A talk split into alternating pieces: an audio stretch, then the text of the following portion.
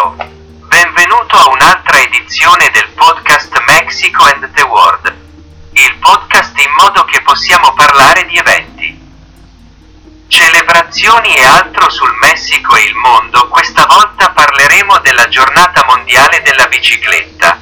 Come sai, è molto ecologico e molto al mondo praticamente tutti di tutte le età possono usarlo in questa giornata mondiale della bicicletta. Consapevoli di diverse cose. Ad esempio, il corretto uso della bicicletta poiché è essenziale, come si suol dire. Avere educazione stradale perché è importante anche che chi usa la bicicletta abbia questa educazione stradale. Ora ci sono diversi paesi che parlano di coscienza che sono molto coscienziosi in questo senso e hanno piste ciclabili molto ben consolidate e pensano alla sicurezza del ciclista, noi può vederlo soprattutto nei Paesi Bassi. Ad esempio, sai che i Paesi Bassi è il paese riconosciuto per essere il paese in cui la bicicletta viene utilizzata di più. Parlando di questo. Ecco perché se ne approfittano e così è un paese che gode di ottima salute perché ne approfittano per fare esercizio parlando di prendere coscienza è anche importante essere consapevoli di entrambi lati sia del ciclista nella loro sicurezza stradale che anche dell'automobilista e purtroppo dobbiamo parlare di positivo e negativo cose su entrambi i lati il ciclista è bene in quanto sfrutta l'esercizio, è ecologico, eccetera, ha molte cose positive in negativo.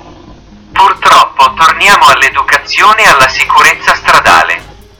Purtroppo non tutti i ciclisti hanno questa sicurezza stradale istruzione che serve e, ad esempio, vediamo la maggior parte senza casco per cominciare e purtroppo, per lo stesso motivo.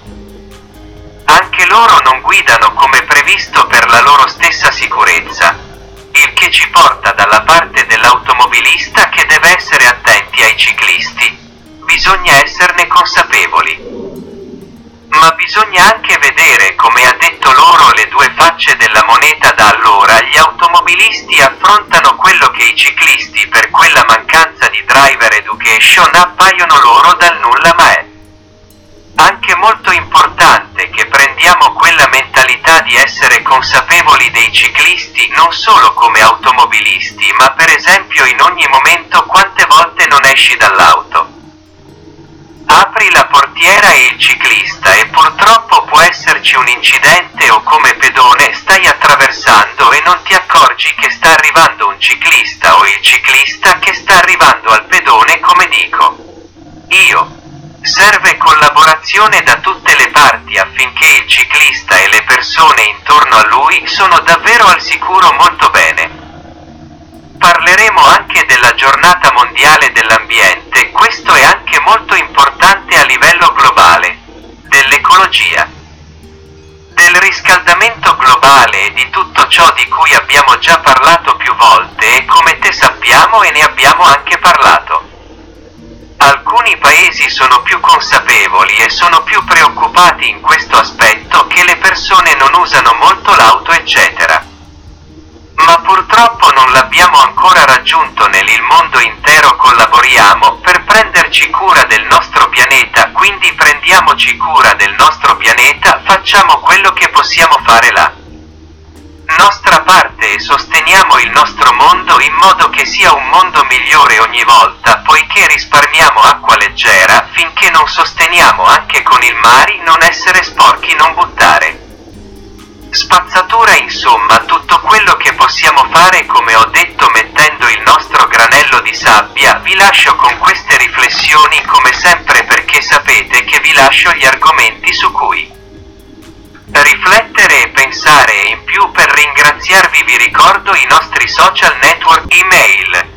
Podcast Mexico and the World chiocciola twitter. Chiocciola Mexico the World Facebook. Podcast Mexico and the World YouTube Mexico and the World. Grazie ancora per averci ascoltato e non vediamo l'ora di vedervi nella nostra prossima edizione. Grazie ciao.